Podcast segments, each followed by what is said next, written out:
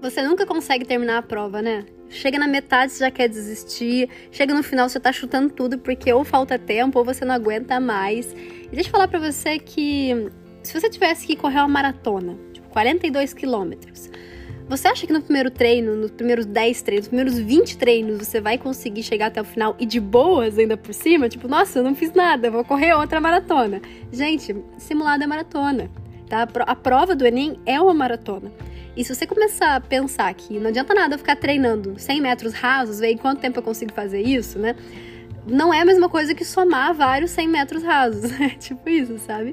Então, assim, se eu fizer a prova inteira, é claro que eu vou chegar no final muito mais cansada, é claro que eu vou chegar no final já lendo tudo embaralhado.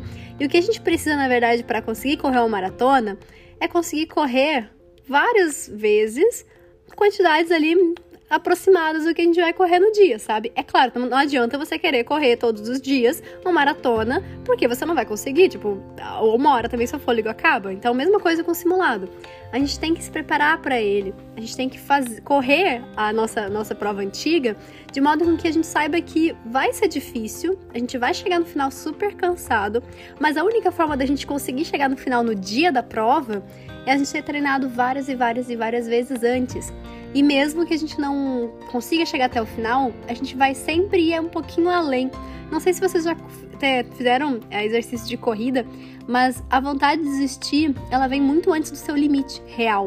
A gente tem um limite, todo mundo que vai ter um limite, que se passar dele vai ter lesão.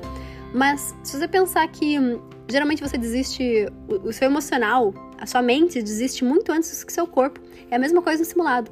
A sua vontade de desistir, ela vem muito antes do que o seu limite real de fazer a prova. Então começa a perceber que aí beleza, começou a dar vontade de desistir, fala, ó, só mais 10 questões. Fez mais 10 questões, fala, só mais 5 questões. É isso que eu faço quando eu corro.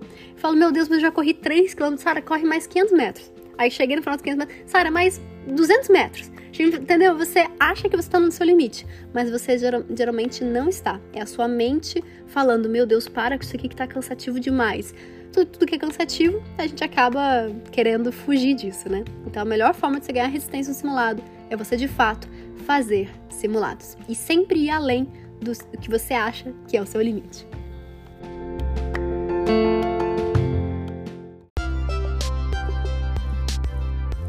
Eu sou a Sara Schomayer, médica pelo FRJ e mentora de vestibulandos. Hoje você ouviu mais um episódio do podcast, o podcast do arroba Método Questiona.